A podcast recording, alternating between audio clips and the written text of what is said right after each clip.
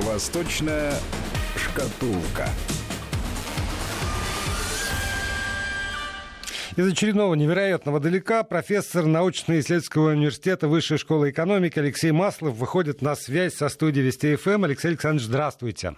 Здравствуйте, рад вас слышать, очень да. Ну, во-первых, я должен вам сказать, что, видимо, э, ваше интервью японской прессе взбудоражило и Японию, и Китай, наверное. Э, вот я, я бы хотел, чтобы оно взбудоражило и нашу страну тоже, ну, как-нибудь встрепенуло. Насколько я понял, пафос основной в том, что э, коллективный Запад сам сделал все возможное для того, чтобы две две страны пошли навстречу друг другу так интенсивно? А, да, разумеется, вот, в этом была одна из моих идей, потому что э, японцы, Япония в последнее время, пожалуй, последние, наверное, два месяца обсуждают э, какой-то странный, даже нелепый слух, что Россия и Китай вот-вот заключат э, военный договор, причем договор на очень высоком уровне, так что будут помогать друг другу в случае нападения третьей страны, ну, читай США или кого-то еще, и в конце концов на территории э, Азии образуется э, большой российско-китайский военный альянс. Вот это Японии это очень пугает, естественно. Более того, Япония, парадокс в том, что на самом деле это тот слух, который японцы сами себе создают, и сами же его и пугаются. Потому что сразу возникает вопрос, а Япония с кем? Э, здесь я и думаю, на, что... И на кого из, из России и Китая она собирается напасть, чтобы вторая страна присоединилась к обороне? Э, потому нет, парадокс вот именно в том, что что бы ни случилось, э, Япония все равно страдает. К сожалению, она рядом, она там. И Япония хорошо себя чувствовала, когда в Азии, ну, в Восточной Азии э, активно развивалась экономика, и когда Япония могла быть интегрирована в эту экономику, то есть это все было нормально. И вот оказалось, что э, в реальности все значительно сложнее, но самое главное, очевидно, что Россия и Китай, действительно, проводя очень много и военных учений, каждый год проводятся совместные военные учения, и ведутся различные переговоры о Э, совместном обеспечении безопасности, тем не менее, конечно, ни о каком э, таком полно, полноформатном договоре, военном договоре, ну, по крайней мере, сейчас не собираются договариваться. Да, в общем, и не нужно это странно. У нас и так есть довольно глубокое понимание в этом плане. Э, зато есть и э, другая история. Надо хорошо понимать, что действительно именно действия США толкнули Россию и Китай на резчайшее просто ускорение этого сближения не какие-то теории, э, которые зарабатывала Россия, или как, как Китай думал, что это Россия, э, не какие-то вот эти вот э, кони в вакууме, когда абсолютно абстрактным образом разрабатывались формы выхода России на китайские рынки, а именно вот такая внешняя угроза со стороны США. Даже не столько угроза, а давайте будем говорить честно, попытка надавить на экономики и России, и Китая по отдельности. И вот перед внешней угрозой Россия и Китай сплотились э, и реализовали очень много тех договоров и механизмов сотрудничества, э, которые до этого просто не э, были задуманы, но не работали. И вот как раз уходящий год, э, он э, характеризуется тем, что Россия и Китай в этом году э, сделали ряд соглашений, договоренностей, реализованных или еще не реализованных, которые как раз укрепляют вот это сотрудничество.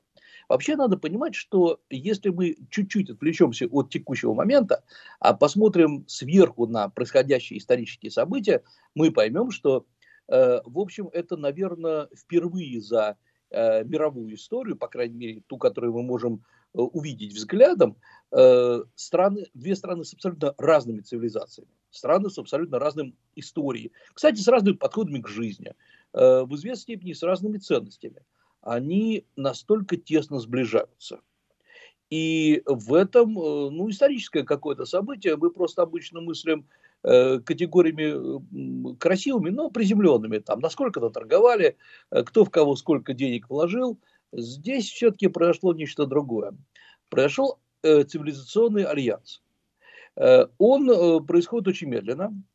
Каждая страна, конечно же, пытается нарушить баланс в пользу себя, но при этом не показать. Китай давит экономикой, Россия военной мощью. Но это нормальная история, потому что обе страны хотят получить какую-то какую свою выгоду.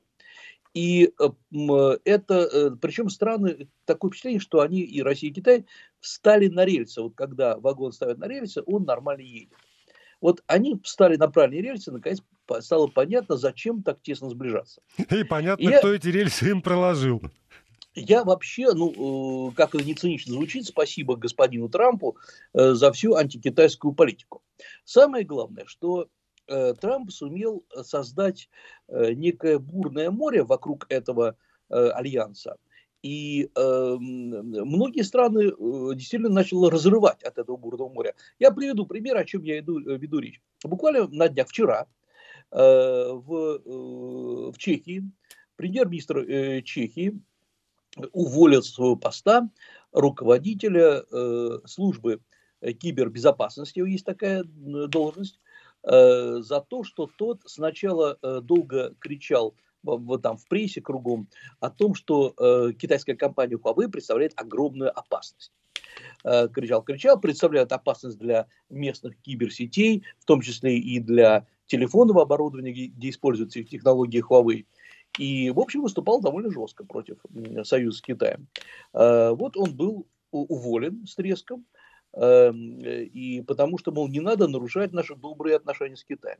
Абсолютно параллельно, в той же самой не очень большой Чехии, еще вот начиная с лета до сегодняшнего дня, происходит масса проблем. Сначала город Прага, по сути дела, разрывает побратимские отношения с Пекином, хотя это прошло так где-то в стороне, но вот э, потому что считается, что Пекин слишком много влияния э, там оказывает. Э, а в, очень известном Карлов университете в Чехии, одном из самых старых европейских университетов, э, закрывается чешско-китайский э, центр сотрудничества, изучения, потому что якобы он находился под слишком большим влиянием Китая. Вот обратите внимание, что, э, кстати, во всех странах э, Восточной Европы есть такие вот проблемы. Россия и Китай нашли некий модус вивенди и не бросают друг друга грязью, как минимум, что уже большое достижение в нашем мире. Э, при этом за последнее время, на мой взгляд, интересы России и Китая очень часто начинают сталкиваться. И пока, на мой взгляд, у стран хватает умения ну, разойти в сторону и подраться. Вот совсем буквально последние события, события этой недели, это события, связанные вокруг Сирии. Э, Асад, э, президент э, Сирии, заявляет о том, что готов присоединиться к китайскому проекту «Пояс и путь». Да, это как Понятно. раз как та новость, которая меня так заставила удивленно поднять бровь, по меньшей мере. А, э, и, и это правильно. А я сейчас объясню, почему он об этом говорит. Понятно, что э, я не знаю, насколько он сам понимает, что такое э, проект «Пояса путь», но зато он прекрасно понимает, что Китай в этом году э, на конференции э, Китай-арабские страны, есть такая, такой форум, объявил, что готов выделить Сирии как минимум 100 миллионов долларов на э, гуманитарный, на гуманитарную поддержку. Проще говоря, это тот подарок Сирии, который Китай готов выделить. 100 миллионов это на самом деле мелочь, это мизер э, перед лицом того, что нужно Сирии. По оценкам Мирового банка Сирии нужно почти 400 миллиардов, а официально там 388 миллиардов долларов для того, чтобы восстановить послевоенное хозяйство. Таких денег, ну, ни у кого нет, про Сирию уж не говорю, да и самое главное, а ради чего? То есть эм, э, Китай говорит, частично готовы помочь. И Китай предлагает руку помощи. Каким образом? Э, Сирия открывает ему свои э, порты, открывают, естественно, нефтяные, нефтяную разработку, добычу. Китай, я напомню, что сирийский, сирийский порт – это порт, выходящий непосредственно к, в Средиземное море. И э, наверняка уже те, кто нас слушает, помнят, что Китай очень активно, в прямом смысле, скупает э, порт и портовые порты и портовые сооружения Средиземного моря э, и в Греции, и в Италии, и вот теперь в Сирии, э, и в Ливии, и получается, прошу прощения, в Ливане, естественно, и получается, что Китай э, получает ну, полный замкнутый круг Средиземного моря. Да, за это он будет платить Сирии. А Сирия будет включена в один из коридоров, так называемый Евразийский коридор пояса и пути. Ну и как следствие, там пойдут грузы через Сирию. К сожалению, они пойдут мимо. Но в чем Э, интересность ситуации вокруг э, Сирии и всех этих портовых сооружений. Дело в том, что буквально на днях сегодня Россия объявляет о том, что готова тоже вкладывать деньги в те же самые, в тот же самый порт, во все те же самые портовые сооружения. В районе 500-600 миллионов долларов. Это большая сумма. Может быть, меньше, безусловно, чем Китай, но, в принципе, это очень солидно для современной Сирии. Сразу возникает вопрос, это столкновение интересов или это просто великие умы думают одинаково? Э, на мой взгляд, конечно, здесь есть борьба за послевоенное урегулирование Сирии. Очевидно, что э, Китай э, ну, в самом небольшом плане, на самом деле, никак не принимал участие в сирийских операциях. Все это дело на себя вынесла Россия, и, безусловно, США участвовали, но так или иначе, вот Китай тут же решил воспользоваться послевоенным урегулированием и прийти на готовое. Э, вот это, это абсолютно правильно с точки зрения э, Китая действия. То есть надо приходить там, где есть очевидный интерес. Да, но при этом появилась тоже в западной прессе, я сегодня и вчера читал большую статью по поводу того, насколько три страны, которые внесли вклад э, в сирийскую, в регулирование сирийской проблемы, Россия, Турция и Иран, могут переключиться на экономическое взаимодействие. Но об этом через 6 секунд. Вести ФМ. Продолжаем программу «Восточная шкатулка». Алексей Маслов, профессор научно-исследовательского университета Высшей школы экономики, на связи со студией Вести ФМ. И вот, если можно, в двух словах, ваше мнение. Э, не, не только интересы России и Китая, но и интересы действительно и Ирана, и Турции, и России, и Китая пересекаются. Там всех остальных, даже если мы вынесем за скобку, хотя это сделать почти невозможно, э, то насколько серьезно может быть это противостояние? А, на мой взгляд, вообще это противостояние только начинается. Ни о какой серьезности пока речь не идет, но страны формируют свои коалиции. И это должно было случиться. И, как ни странно, это нормально, потому что э, не бывает пустоты и вакуума на Ближнем Востоке, особенно на Ближнем Востоке. Э, очень сладкий кусок, потому что Ближний Восток четко разделен на две группы стран. Одни страны мощные игроки, типа Саудовской Аравии, с которой у Китая есть очень особые, скажем так, отношения. Ну что там особые отношения? Э, Саудовская Аравия, как мы говорили в прошлый раз, просто инвестирует сейчас свои, э, э, свои авуары, свои средства в китайский рынок. И на китайском рынке строят заводы переработки нефти. Ну, естественно, и сама же поставляет нефть. Есть игроки слабые, очевидно нуждающиеся. Это вот Сирия, это Йемен, частично это Египет, и э, с ними надо говорить по-другому, считает Китай. Надо просто приходить и покупать их. Я не говорю, что это плохо или хорошо, это такая вот тактика, прийти и выложить деньги на стол. Э, но э, не все так просто, потому что, на мой взгляд, у Китая сегодня не хватает большого опыта работы с э, Ближним Востоком, особенно в таких вот тонких материях, особенно после военной Сирии, где масса еще и противоречий, сохраняется масса религиозных противоречий, есть э, очевидная э, правящая группировка алавитов, но при этом не многочисленная, не самая многочисленная. И со всем этим э, Китаю разобраться сложно. Поэтому Китай считает, что нужно просто покупать. Россия формирует, на мой взгляд, очень правильную коалицию. В одиночку справиться с Китаем сложно. И в конце концов это приведет, скорее всего, не столько к столкновению, сколько к системе сдержек и противовесов в развитии Сирии. Э, и я, позвольте, переключусь прямо вот, поскольку параллельно абсолютно сюжет, это э, то, о чем многие писали за последние 2-3 дня. Э, Беларусь получила от Китая обещание, по крайней мере, это еще обещание, инвестиции на 500 миллионов долларов. Об этом это все, кто мог, представил это по-разному. Значит, ряд американских СМИ сказал, видите, сначала хотели взять у России 600 миллионов, но Россия как-то не дала, неправильно себя вела, и тогда Беларусь взяла и э, получила все дело у Китая. Это такая американская точка зрения, что произошло. Есть э, вполне разумная другая точка зрения, что э, Беларусь э, просто пытается, э, то, что называется, диверсифицировать своих э, спонсоров. Нельзя брать все у одной страны, иначе слишком много будешь должен. Но, э, на мой взгляд, здесь есть еще одна особенность. Беларусь уже брала у Китая деньги и берет, продолжает брать инвестиции под строительство большого автомобильного завода. Теоретически эти автомобили должны пойти на рынки России и э, э, Восточной Европы. А поэтому Китай, конечно, заинтересован в э, финансовой, экономической стабильности Беларуси. Вопрос только в том, оказывается, что как э, сейчас уже и публикует китайская пресса, оказывается, эти автомобили особо-то не востребованы ни в России, ни в Восточной Европе. Ну, в России, как мы знаем, под Тулой построен завод, э, который выпускает китайские автомобили. Не скажу, что они страшно популярны, они, на мой взгляд, несколько завышена на них цена, но, тем не менее, присутствие, безусловно, есть пускай и нитевидная. Э, вообще, э, китайские автомобили не являются крайне популярными в Европе и в России. Вот оказывается, что это то, о чем мы говорили. Китай вкладывает деньги, Китай дает кредиты, Китай делает ошибки. Э, потому что при таком наличии денег ошибки сделать можно. Но говорить о том, что Китай пытается вбить клин между Россией и Белоруссией, как многие считают, это тоже неверно, потому что э, Китай, честно говоря, Китаю глубоко наплевать на союзы стран между собой.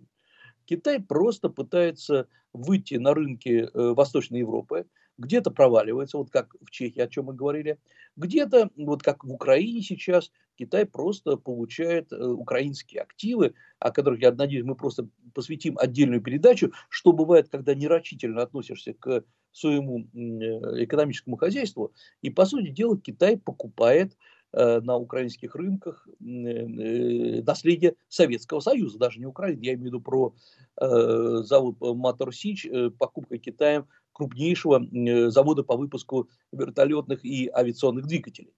Вот поэтому Если Китай, получится.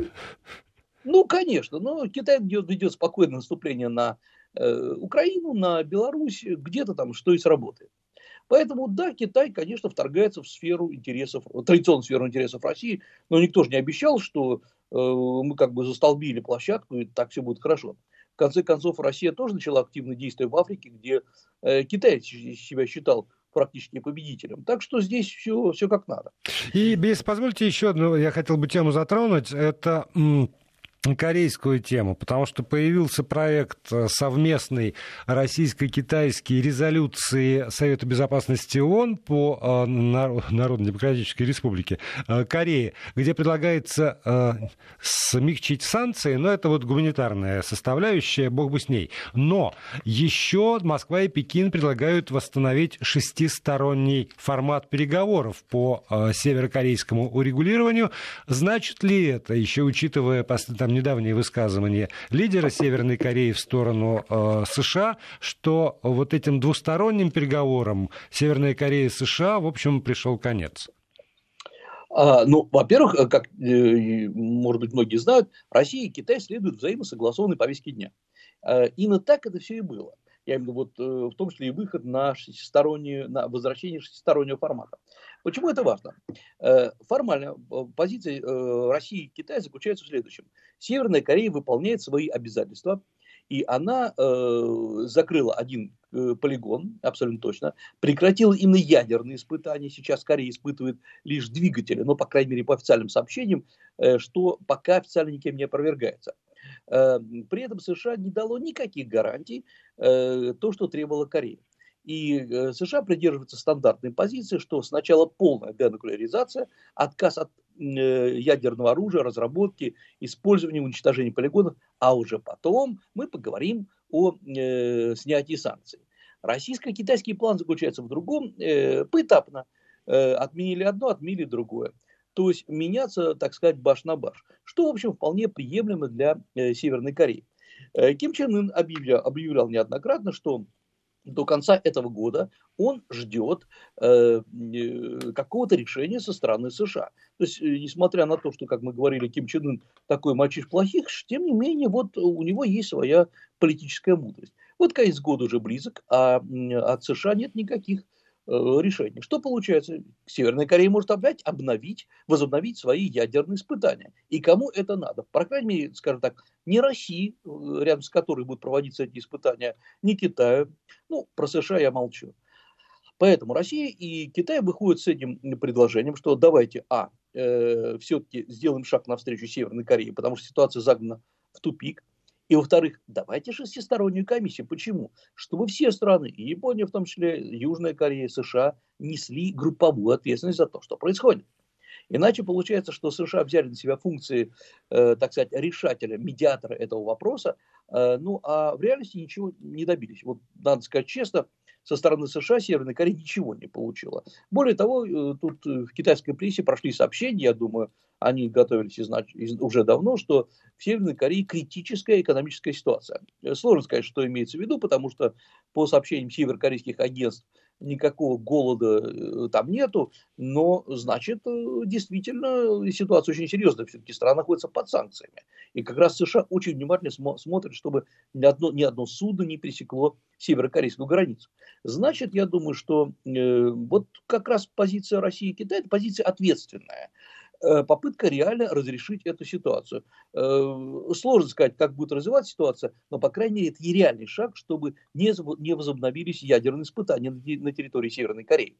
Еще у нас есть две минутки с вами до конца. И э, еще одна тема, она касается, собственно, цеха моего. Журналистов э, опубликовали отчет французской правозащитной организации «Репортеры без границ» по поводу э, насилия в отношении журналистов. Э, убито 49 э, человек, но, помимо всего прочего, приводится и еще такая цифра. По меньшей мере 250 сотрудников СМИ находятся в местах лишения свободы в мире, и больше всего Э, подчеркивают э, репортеры без границ, это Китай и Турция. Вот это вот э, преследование журналистов в Китае, насколько это проблема? А, вы знаете, я видел этот отчет, я не очень понимаю, откуда берутся в данном случае цифры, хотя там есть краткая методика, но да, действительно, есть запретные темы, о которых в Китае писать нельзя, запрещено. Э, они не касаются ни в коем случае э, мелких экономических проблем. На самом деле в китайской прессе идет гигантская полемика. Более того, на самые страшные антикитайские высказывания можно, можно прочитать на сайте Госсовета КНР, где критикуются руководители региона. Э, но в Китае возобновилось несколько лет назад так называемые журналистские расследования, в том числе и коррупции со стороны властей, в том числе высших властей, и это очень жестко пресекается.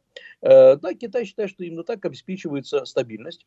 Э, да, Китай не хочет вообще никакого обсуждения таких вещей. И самое главное, что все каналы обсуждения, в отличие от э, России, там, где существует не перекрут YouTube, в Китае перекрыты. И в этом плане Китай жестко следует своей Э, позиции, что ничего о политике, но ради бога все об экономике. В общем, писать о политике в Китае крайне не рекомендуется.